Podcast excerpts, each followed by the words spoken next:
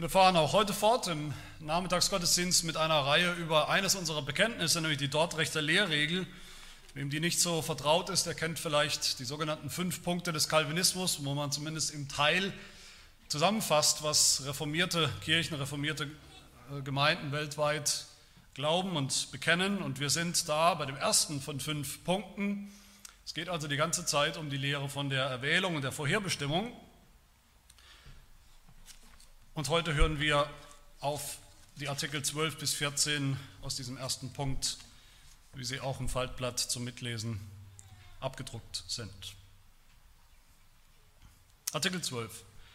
Von dieser ewigen und unveränderlichen Erwählung zum Heil erhalten die Erwählten zur rechten Zeit Gewissheit in unterschiedlicher Stärke und Ausmaß, und zwar nicht, indem sie die Geheimnisse und Tiefen Gottes neugierig erforschen, sondern indem sie die unfehlbaren Früchte der Erwählung, die im göttlichen Wort beschrieben werden, wie der wahre Glaube an Christus, kindliche Gottesfurcht, eine von Gott gewirkte Traurigkeit über die Sünden, Hunger und Durst nach Gerechtigkeit und andere, an sich selbst mit geistiger Freude und heiligem Vergnügen wahrnehmen. Artikel 13. Die Wahrnehmung und Gewissheit dieser Erwählung führt die Kinder Gottes von Tag zu Tag mehr dazu, sich vor Gott zu demütigen die Tiefe seiner Barmherzigkeit anzubeten, sich selbst zu reinigen und ihn, der sie zuerst so geliebt hat, auch voller Leidenschaft zu lieben. Diese Lehre von der Erwählung und das Nachdenken darüber ist weit entfernt davon, uns nachlässig zu machen im Befolgen der göttlichen Gebote oder in fleischlicher Sicherheit zu wägen. Nach dem gerechten Gericht Gottes zeichnen diese Dinge eher diejenigen aus, die die Gnade der Erwählung leichtfertig auf sich beziehen oder sinnlos oder schlecht über sie reden und so gar nicht auf den Wegen der Auserwählten wandeln wollen. Und Artikel 14, diese Lehre von der göttlichen Erwählung ist nach dem weisen Ratschluss Gottes durch die Propheten, durch Christus selbst und die Apostel verkündigt und im Alten und Neuen Testament als Heilige Schrift aufgenommen worden. Deshalb soll sie auch heute in der Kirche Gottes, für die sie ganz besonders bestimmt ist, öffentlich gemacht werden. Und zwar mit dem Geist der Unterscheidung, gottesfürchtig und fromm, am rechten Ort zur rechten Zeit, ohne neugierig die Wege des Höchsten ergründen zu wollen, zum Ruhm des heiligen göttlichen Namens und zum lebendigen Trost seines Volkes. Ich denke, eines der schönsten und vielleicht wichtigsten Wörter in unserem ganzen Heidelberger Katechismus, mit dem wir uns ja jetzt gerade nicht beschäftigen, aber damit will ich einsteigen. Eines der schönsten und wichtigsten Wörter aus diesem Katechismus ist das Wörtchen gewiss. Es taucht immer wieder auf. So fängt der Katechismus gleich an. Ich bin gewiss, dass ich Christus gehöre. Er macht mich des ewigen Lebens gewiss. Ich bin gewiss, dass er, mein Haupt, der in den Himmel aufgefahren ist, auch mich zu sich nehmen wird in den Himmel und so weiter und so fort. Ich bin gewiss, ich bin gewiss, ich bin gewiss. Gewissheit zu haben, Gewissheit des Glaubens zu haben, ich denke, das ist eines der größten Privilegien, der schönsten Wahrheiten des reformierten Glaubens. Und es steht ja auch im Herzen des Evangeliums, Gewissheit. Wenn ich alles hätte im christlichen Leben, im christlichen Glauben, aber keine Gewissheit, dann hätte ich am Ende gar nichts. Dann hätte ich, das wäre keine wirklich gute Nachricht. Wenn ich keine Gewissheit haben kann im Glauben, keine Gewissheit, dass ich wirklich zu Christus gehöre, wirklich zu seiner Gemeinde, zu seinem Volk, zu den Erlösten gehöre, warum dann das alles? Wie soll das gute Nachricht sein? Aber es ist so, nicht jede Kirche kennt das und predigt das, Gewissheit. Nicht jeder Christ kennt das, Gewissheit des Glaubens. Es gibt eine, ich finde, skurrile, seltsame Debatte zwischen verschiedenen vermeintlichen Kirchen, nämlich die Frage, gibt es überhaupt Heilsgewissheit? Kann man jemals sicher wissen, kann ich jemals sicher wissen, dass wenn ich heute vielleicht vor ein Auto laufe und werde überfahren und bin tot, dass ich dann auch wirklich in den Himmel komme? Und wenn wir die Frage jetzt im, im, im, Blick auf Erwählung, auf die Erwählung stellen, dann heißt, würde sie vielleicht so heißen, kann ich jemals sicher wissen, ohne jeden Zweifel wissen, dass ich zu denen gehöre, die Gott auserwählt hat, die im Himmel sein werden? Oder kann ich das vielleicht gar nie wirklich sicher wissen? Und auf diese Frage gibt es die unterschiedlichsten Antworten. die vorgebracht werden. Die römisch-katholische Kirche, die sagt zum einen ganz deutlich Heilsgewissheit, also zu sagen, ja, ich weiß, dass ich zu Christus gehöre, ich weiß, dass ich in den Himmel komme, ich weiß, wo ich die Ewigkeit verbringen werde. Das ist die allerschlimmste Form der Anmaßung, sagen die Katholiken. Wer, welcher Sünder kann schon so reden? Das ist ein, ein, ein, eine Ausgeburt an Stolz, ist das. So darf kein Christ jemals reden. Der römisch-katholische Glaube, das ist auch meine eigene Erfahrung. Ich war ja früher äh, römisch-katholisch. Dieser Glaube lebt regelrecht davon, dass seine Anhänger unsicher sind und unsicher bleiben. Unsicher bis zuletzt, unsicher bis zum Moment des Todes, sodass sie, wenn es sein muss, auch viel Geld dafür bezahlen, für einen Ablass nach dem Tod, dass es doch noch irgendwie gut geht, dass ihre Seele doch noch, wenn es möglich ist, überhaupt aus dem Fegfeuer befreit wird und in den Himmel kommt. Aber sicher ist das nicht, nach dem katholischen Denken. Das ist alles andere als sicher. Aber auch die Arminianer, die uns immer wieder begegnen, die sozusagen unsere Gesprächspartner sind, wenn es um die Lehrregel geht. Die Lehrregel wurde ja geschrieben in, in der ja, Rücksprache oder in der Kritik der arminianischen Lehre, also die Nicht-Reformierten, sage ich mal, um es zu vereinfachen, die sagen auch etwas ganz Ähnliches. Sie, sie haben gesagt damals und sie sagen bis heute, und ich zitiere, arminianische Lehre, es gibt in diesem Leben keine Frucht, kein Gefühl, keine Gewissheit von der unveränderlichen Erwählung zur Herrlichkeit. Keine Frucht davon sichtbar, nichts nachprüfbar und keinerlei Gewissheit. Als Reformierte sagen wir dazu, all das ist, wenn das so wäre, ist das kein echtes Evangelium mehr. Das ist keine gute Nachricht mehr. Sogar ziemlich schlechte Nachricht. Das muss uns Angst machen, das müsste uns Angst machen. Wir sagen, dass Gewissheit des Glaubens nicht nur möglich ist, sie ist sogar notwendig für das echte christliche Leben, für alles, was dazugehört. Wir haben schon einiges gehört ersten, über den ersten Punkt der Lehrregel, über die Lehre von Erwählung. Wir haben gehört als allererstes die Grundlage der Erwählung. Was war die absolute Grundlage? Dass wir alle, alle Menschen Sünder sind. Und niemand hat verdient, dass Gott ihm gnädig ist. Wir haben gehört von dem Grund der Erwählung, dass dieser Grund, warum Gott erwählt hat, manche, viele, andere nicht, liegt allein bei Gott und nicht beim Menschen. Und wir haben uns einige Missverständnisse auch schon angeschaut dieser Lehre. Und heute kommen wir zu den Folgen, könnte man sagen, oder den Früchten dieser Lehre von Erwählung oder der Wahrheit von Erwählung. Also wenn das stimmt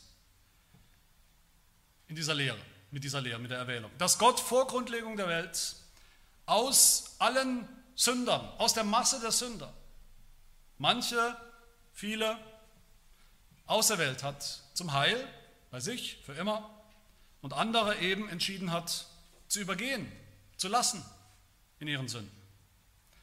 Wenn das stimmt, woher weiß ich dann, was ich bin?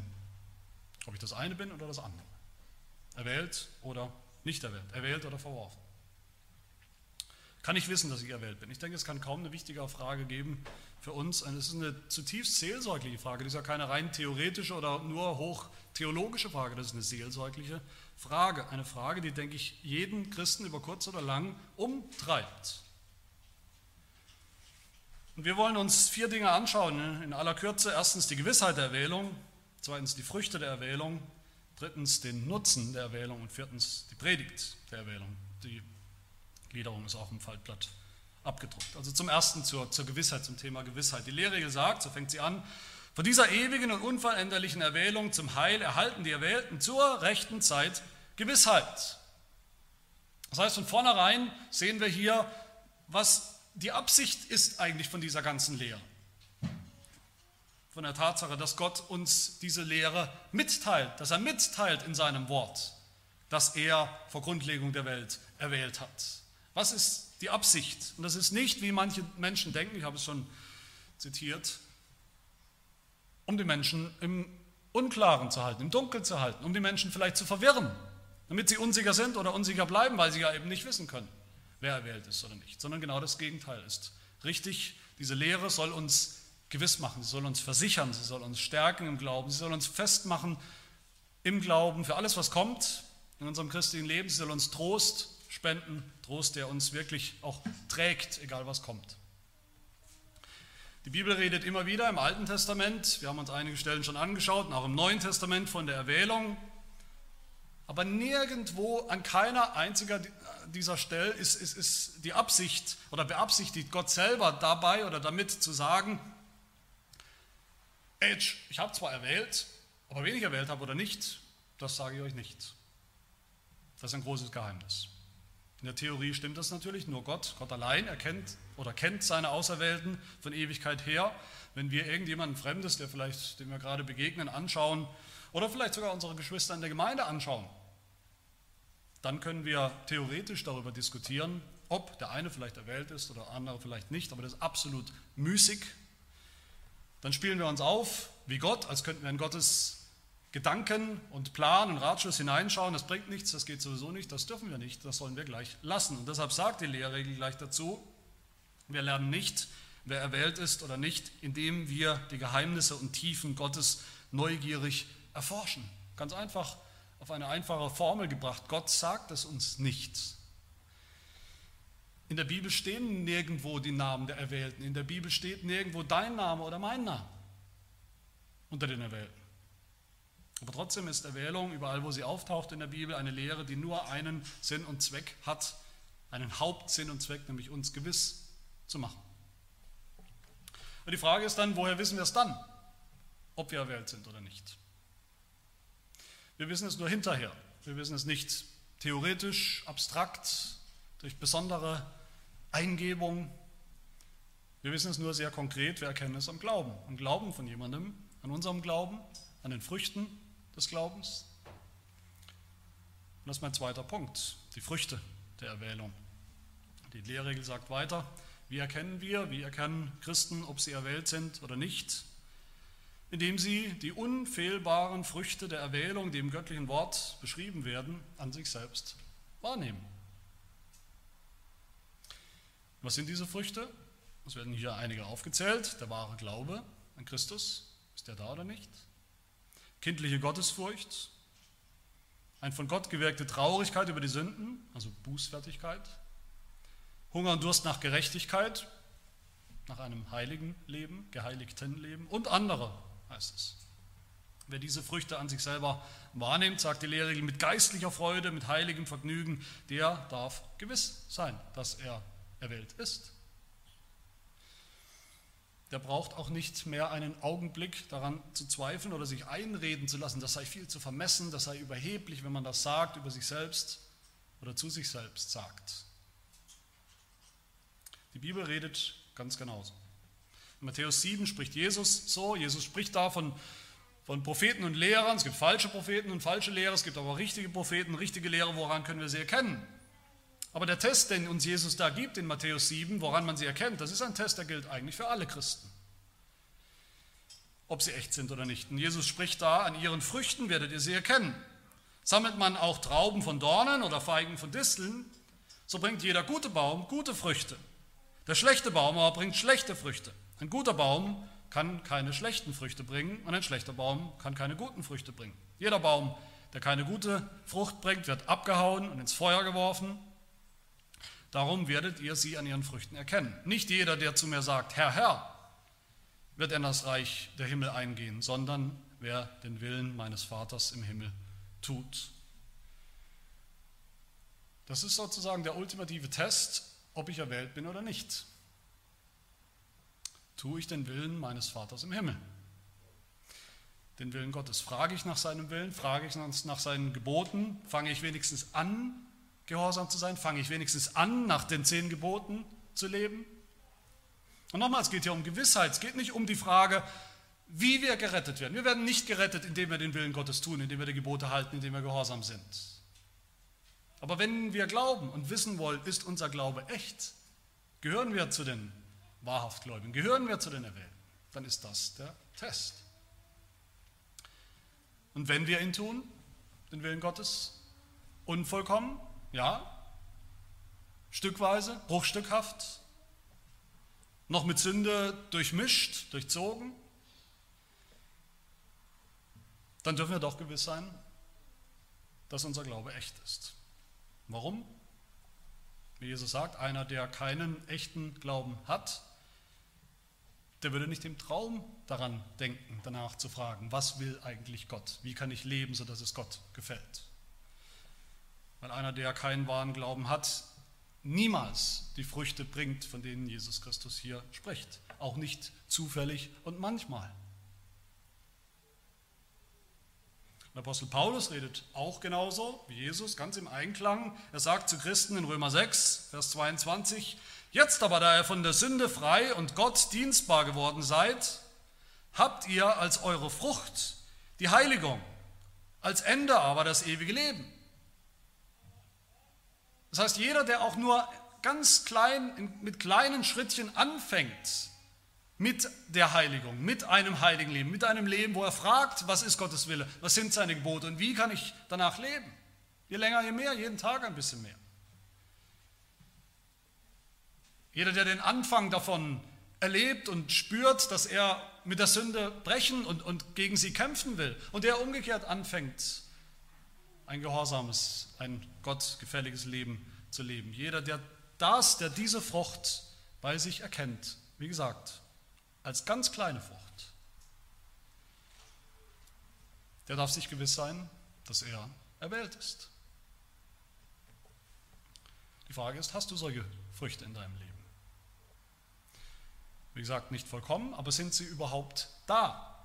Erkennst du sie? Manchmal. Erkennt sie vielleicht dein Bruder oder deine Schwester? Manchmal an dir. Was übrigens eine Aufgabe ist, dass wir einander auch gut genug kennen und solche Dinge auch sagen können. Gibt es diese Frucht bei uns? Die Frucht des Glaubens, die Frucht der Erwählung, die Frucht des Geistes, die Frucht der Heiligung, der guten Werke.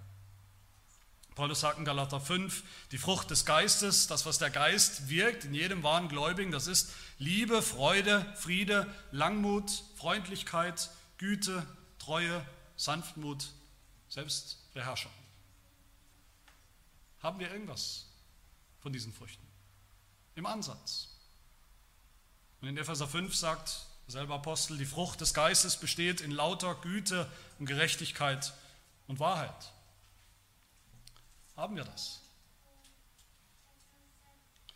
Das alles sind solche Erkennungsmerkmale, Testfragen, könnte man sagen, für uns. Wer solche Frucht sieht, so klein, so gräblich sie auch noch sein mag, auch sein wird, bleiben wird bis zu unserem Ende.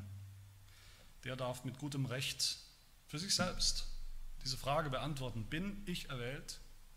Mit Ja. Wie es die Lehrregel sagt, diese Früchte sind unfehlbar. Es bleibt nicht dieses große, unergründliche Rätsel, wer auserwählt ist und wer nicht, und nichts kann man darüber sagen oder nichts kann ich selber darüber wissen. Es zeigt sich in diesem Leben an den Früchten. Am Glauben zuallererst, der auch eine Frucht ist. Die Lehrregel sagt das ja, der Glaube ist die erste Frucht der Erwählung und an, an der Heiligung, die auch eine Frucht ist. Ich will allerdings hier gleich zwei, zwei Einwände oder mögliche Einwände erwähnen, mit denen tatsächlich viele Christen zu kämpfen haben. Der erste ist, sagt nicht dann Petrus wenigstens was ganz anderes. Jesus und Paulus haben wir jetzt gesehen, aber sagt nicht Petrus was ganz anderes. Sagt er nicht im zweiten Petrusbrief, dass wir unser ganzes Leben lang eigentlich damit beschäftigt sind, überhaupt festzustellen, festzumachen, wer erwählt ist oder nicht. Im zweiten Petrusbrief Kapitel 1, Vers 10, wo, wo Petrus schreibt, darum, Brüder, seid umso eifriger bestrebt, Brüder, also er setzt voraus, das sind Gläubige, Brüder, seid umso eifriger bestrebt, eure Berufung und Auserwählung festzumachen.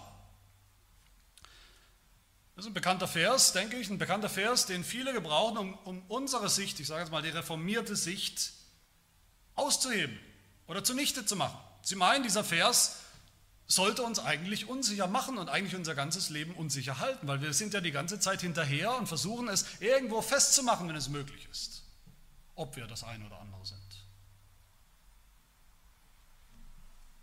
Aber will Paulus da wirklich, äh, will Petrus da wirklich Zweifel säen und uns ungewiss und unsicher machen? Nein, ganz im Gegenteil.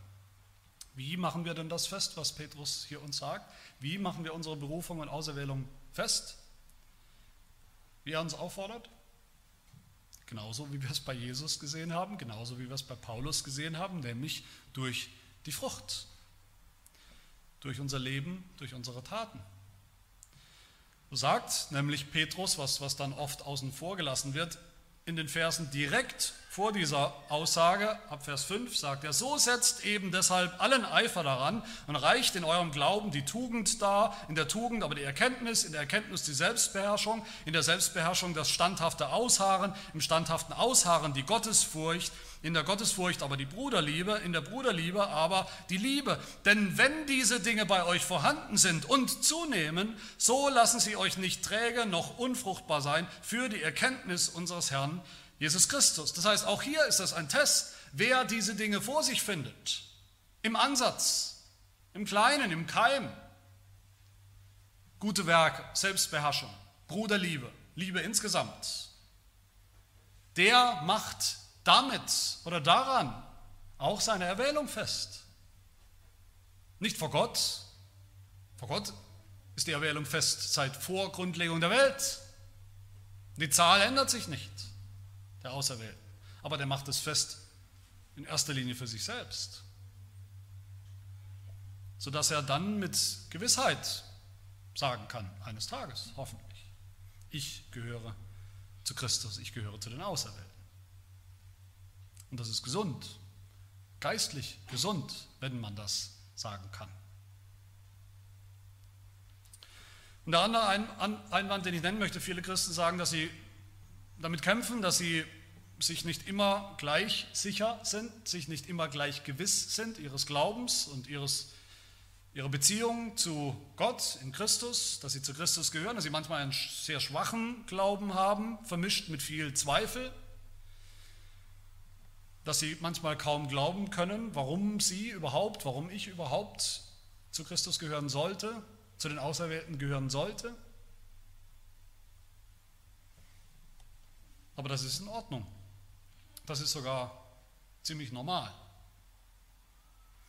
Auch das sagt unsere Lehrregel sehr weise, finde ich, schon gleich dazu.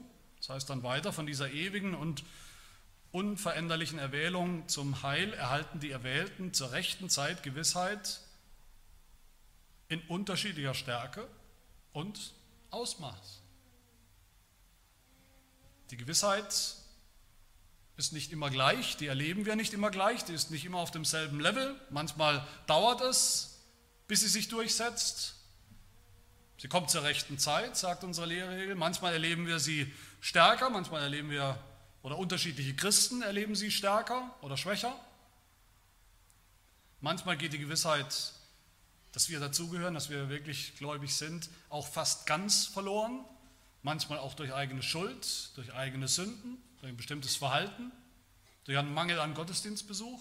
Man kapselt sich ab von den Dingen, die Gott gebraucht, um uns Gewissheit zu schenken. Das Westminster Bekenntnis, das ist ein anderes reformiertes Bekenntnis, das wir ja nicht so oft zitieren, aber ich finde, das ist zitierenswert an dieser Stelle, wie das hilfreich auch und sehr seelsorglich zusammengefasst wird. Da heißt es, diese unfehlbare Gewissheit gehört nicht so zum Wesen des Glaubens, dass ein wahrhaft Gläubiger nicht auch lange zu warten und mit vielen Schwierigkeiten zu kämpfen haben könnte, bevor er Anteil an ihr gewinnt. Die Gewissheit des Heils kann in den wahrhaft Gläubigen auf verschiedene Weise erschüttert oder geschwächt oder unterbrochen werden, nämlich dadurch, dass sie nachlässig sind, diese zu bewahren, dadurch, dass sie in irgendeine besondere Sünde fallen, die das Gewissen verwundet, den Geist betrübt, dadurch, dass sie plötzlich oder heftig versucht werden und dadurch, dass Gott das Licht seines Angesichts verbirgt und zulässt, dass sogar die, die ihn fürchten, in Finsternis wandeln und kein Licht haben für eine Zeit. Sie verlieren jedoch niemals ganz den Samen Gottes, das Leben des Glaubens, die Liebe zu Christus und den Geschwistern, die Aufrichtigkeit des Herzens und das Bewusstsein der Pflicht. Durch all diese Dinge kann die Gewissheit des Heils durch das Wirken des Geistes zur rechten Zeit wieder neu belebt werden.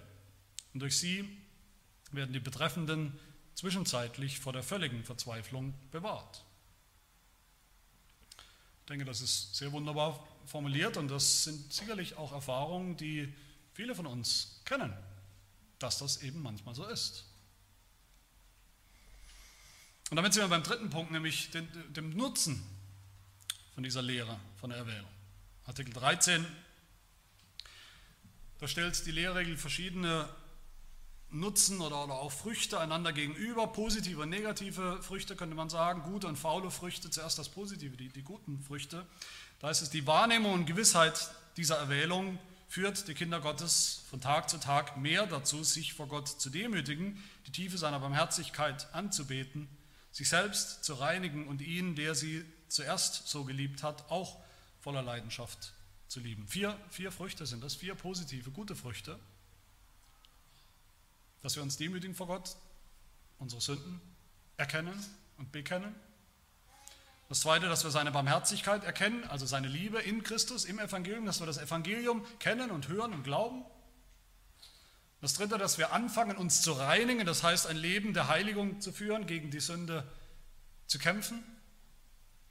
Und viertens, dass wir ihn, der uns zuerst geliebt hat, auch lieben, leidenschaftlich lieben. Wer das tut, der darf an dieser guten Frucht, wie gesagt, erkennen, ich gehöre dazu. Das führt zur Gewissheit. Aber auf der anderen Seite, wie gesagt, gibt es faule Früchte. Interessanterweise haben gerade die Katholiken und wieder die Arminianer, eigentlich alle Kritiker der reformierten Erwählungslehre, uns immer wieder vorgeworfen und tun es bis heute, wenn man das glaubt, dass Gott sowieso von Ewigkeit her vorherbestimmt hat, wer gerettet wird und wer nicht gerettet wird,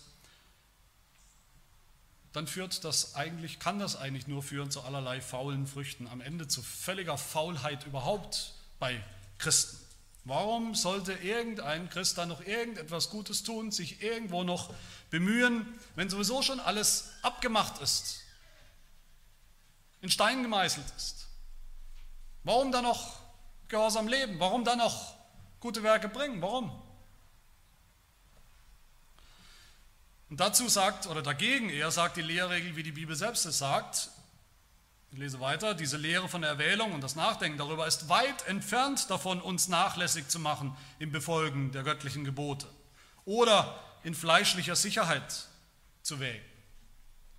Es ist also eher so, wer pfeift auf Gottes Gebote, Wer sagt, was ja manche Christen tun, diesen Slogan, einmal gerettet, immer gerettet, egal wie ich jetzt weiterlebe, kann mir gar nichts mehr passieren, ich habe es in der Tasche, ich habe es im Sack. Wer sich wälzt in seiner Sünde, ohne ein, auch nur den Anflug von einem schlechten Gewissen, der hat überhaupt keinen Grund und keine Grundlage anzunehmen, er sei unter den Erwählten. Im Gegenteil, die Lehrregel geht so weit, dass sie sagt, nach dem gerechten Gericht Gottes zeichnen diese Dinge, diese faulen Dinge, diese faulen Früchte, eher diejenigen aus, die die Gnade der Erwählung leichtfertig, also viel zu leicht auf sich beziehen. Oder sinnlos oder schlecht über sie reden und so gar nicht auf den Wegen der Auserwählten wandeln wollen. Diese faulen Früchte zeigen, wenn überhaupt, dann, dass jemand vielleicht nicht erwählt ist oder zumindest, dass er jetzt im, im Moment keinen Grund hat, etwas anderes anzunehmen.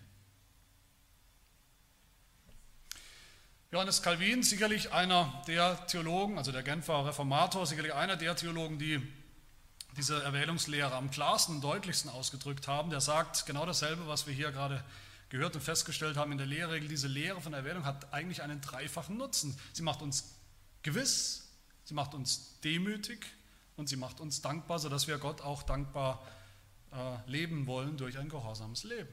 Das sind die drei Nutzen. Und damit kommen wir zum letzten, nämlich zur Predigt von dieser Lehre, der Erwählung. Ich habe mal mit einem Pastor zusammengearbeitet in einem, einem, längeren Praktikum. Als er dann gehört hat, was ich da so glaube, reformierte Überzeugung, hat er zu mir gesagt, ja, ich glaube das ja auch alles. Ich glaube das auch alles, was die Reformierten sagen über Vorherbestimmung und Erwählung. Das glaube ich eigentlich auch. Aber sag das bloß den Leuten nicht. Sag das bloß nicht den Leuten, predige es nicht, das verwirrt nur alle, das zerstört jedes Fundament von Gewissheit, es zerstört auch jeden Ansporn, sich zu bemühen, gute Werke zu tun, gehorsam zu sein, Heiligung zu, zu suchen, anzustreben. Es ist gut, wenn die Leute, wenn die Gläubigen in der Gemeinde so ein, wenigstens ein bisschen im Ungewissen bleiben. Das ist gut, dann strengen sie sich umso mehr an. Was für ein katastrophales Verständnis ist das von, von dem, was ein Prediger zu tun hat. Der Prediger ist nach diesem Verständnis also sowas wie, wie Gottes Rottweiler, der den Leuten hinterher ist und sie immer so ein bisschen zwickt und beißt, damit sie bloß nicht sich zu gewiss und zu sicher werden, damit sie sich umso mehr bemühen, umso mehr gehorsam sind, aber eben aus falschen Motiven. Aber selbst Pastoren und Lehrer, die nicht so extrem sind wie dieses Beispiel, viele warnen davor, die Lehre von der Vorherbestimmung und der Erwählung zu predigen allzu publik zu machen. Warum tun sie das? Weil sie sagen, das kann die Leute eigentlich nur verwirren und andere kann das eigentlich nur abstoßen. Aber ist das wirklich so? Und mein erster Gedanke dazu ist mal ganz grundsätzlich, wenn diese Lehre biblisch ist, was sie eindeutig ist, was wir immer wieder gesehen haben, dann ist es mit ihr wie mit jeder anderen biblischen Lehre auch.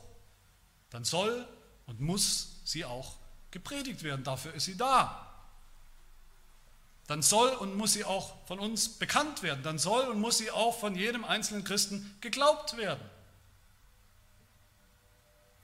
Gott hat uns in seinem Wort sicherlich nichts geoffenbart, was wir geheim halten sollen, was wir fernhalten sollen von den Leuten, von der Gemeinde, vielleicht weil es schädlich sein könnte für die Gemeinde. Deshalb sagen wir lieber nichts dazu, weil es vielleicht zu starker Tobak ist und die Gemeinde kann das nicht vertragen. Deshalb predigen wir Dinge, die leichter zu verdauen sind, was auch immer das genau sein soll.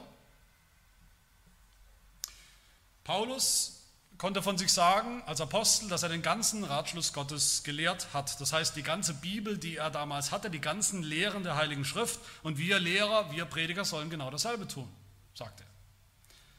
Sollen denselben Ratschluss Gottes predigen. Besonders den Ratschluss Gottes von der Erwählung eben auch. Aber auf der anderen Seite stimmt es natürlich auch, das ist schon ein wichtiger Punkt, es gibt genügend Lehrer, die diese Lehre auf die falsche Art und Weise und das Volk bringen und predigen. Natürlich gibt es das auch.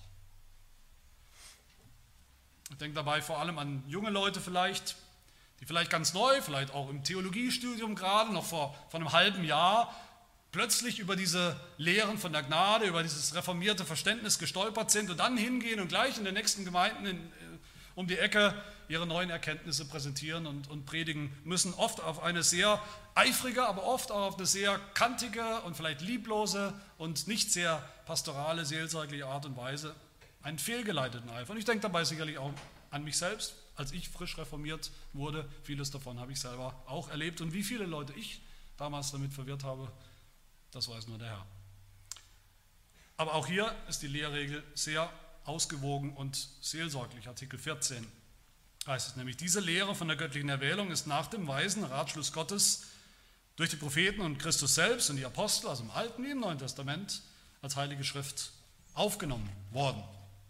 Und deshalb soll sie auch heute in der Kirche Gottes, für die sie ganz besonders bestimmt ist, öffentlich gemacht werden. Das heißt ganz einfach gepredigt werden. Und zwar mit dem Geist der Unterscheidung, gottesfürchtig und fromm, am rechten Ort zur rechten Zeit, ohne neugierig die Wege des Höchsten ergründen zu wollen, zum Ruhm des heiligen göttlichen Namens und zum lebendigen Trost seines Volkes. Ich denke, da sehen wir eigentlich zwei Gefahren oder zwei Extreme, wie wir mit dieser Lehre umgehen können. Das eine Extrem ist Neugierde, Wunderfitz, sagt man auch bei uns mal gern, dass wir eben sein wollen wie Gott, erkennen wollen, wie Gott erkennt, dass wir alles wissen wollen, was Gott auch weiß, dass wir die Gedanken des Höchsten ergründen wollen, als wer uns das erlaubt. Das ist ein Extrem. Und das andere Extrem ist, gar nichts zu sagen. Ist auch ein Extrem. Johannes Calvin nochmal, der sagt dazu, was nun auch in der Schrift über die Vorbestimmung gelehrt wird, wir müssen uns hüten, die Gläubigen davon fernzuhalten, damit wir nicht den Anschein erwecken, als wollten wir sie boshaft um die Wohltat ihres Gottes betrügen. Oder auch den Heiligen Geist beschuldigen und beschimpfen, er habe Dinge kundgemacht, die man nützlicherweise auf alle Art unterdrücken sollte.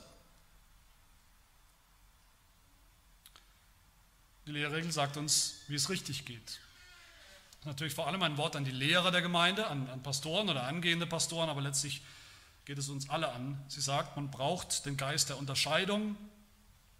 Wir sollen gottesfürchtig, fromm, demütig davon reden, nicht stolz, als hätten wir irgendetwas kapiert, was andere nicht kapiert haben, als hätten wir etwas verdient, was andere nicht verdient haben, als wären wir eben die großen Auserwählten. Und vielleicht hat uns Gott auch noch mit Recht auserwählt. Wir sollen davon reden, sagt die Lehre, am rechten Ort zur rechten Zeit. Auch das ist hilfreich und pastoral. Auf einer Beerdigung eine Diskussion zum, vom Zaun zu brechen, ob der Verstorbene möglicherweise erwählt war oder vielleicht doch verworfen war, ist sicherlich nicht der richtige Ort und die richtige Zeit. Wenn aber auf der anderen Seite jemand, ein, ein Christ in der Gemeinde, ein, ein Bruder, eine Schwester, immer wieder hadert, hadert mit Gewissheit,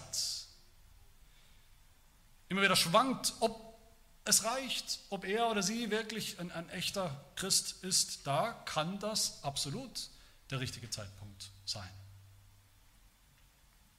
Und letztens, wir sollen diese, von dieser Lehre reden zum Ruhm Gottes und als Trost des Volkes. Da sind wir eigentlich wieder am Anfang. Diese ganze Lehre hebt Gottes Ruhm, Gottes Ehre hervor, vielleicht wie kaum eine andere Lehre. Und sie bietet uns Stoff zum Trost, damit unser Glaube stabil und, und gewiss und fest wird, wie vielleicht auch fast keine andere Lehre. Ich schließe mit nochmal einem Zitat aus dem Westminster Bekenntnis über die Art und Weise, wie wir diese Lehre gebrauchen sollen, wie wir diese Lehre lehren sollen. Da heißt es in Artikel 3 im Westminster Bekenntnis, die Lehre dieser tiefen Geheimnisse der Vorherbestimmung soll mit besonderer Klugheit und Sorgfalt behandelt werden damit die Menschen, die den im Wort geoffenbarten Willen Gottes beachten und ihm Gehorsam leisten, in der festen Zuversicht auf ihre Berufung Gewissheit haben. Das ist das Ziel oder ein Ziel. Dass sie in Ewigkeit erwählt worden sind.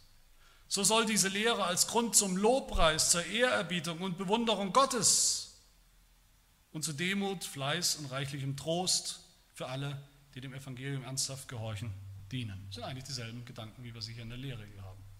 Die Ehre Gottes, und unser Trost. Liebe Gemeinde, lasst uns festhalten an dieser Lehre. Lassen wir uns diese Gewissheit, die daraus erwächst als Frucht, lassen wir uns das nicht nehmen von anderen, nicht nehmen, weil andere uns einreden wollen, das wäre, wäre überheblich, wenn man nach dieser Gewissheit strebt und sucht, indem wir dann auf die Früchte schauen in unserem eigenen Leben, angespornt sind von dieser Lehre, möglichst viel Frucht zu bringen, Gott möglichst viel zu lieben, leidenschaftlich zu lieben.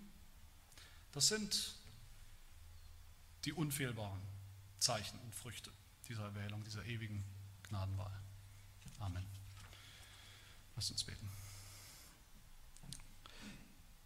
Wir danken dir, Herr, für deine unergründliche Weisheit, von der du uns nur ein wenig kundmachst in deinem Wort. Hilf uns, dass wir uns an dieses Wort halten, dass wir nicht darüber hinausgehen in Spekulation, dass wir auch nicht dahinter zurückbleiben in falscher Demut. Hilf vor allem, dass die, die sorglos in den Tag hineinleben und sündigen, und sich doch Christen nennen, durch diese Lehre aufgeweckt werden und ihr Heil bei Christus allein suchen. Und dass die, die unsicher sind in Bezug auf sich selbst, weil sie einen schwachen Glauben haben, dass sie doch im Glauben und in all den anderen Früchten Trost finden, Gewissheit finden für heute und für alle Tage des Lebens, das wir als Christen in dieser Welt zu leben haben. Darum bitten wir in Jesu Namen. Amen.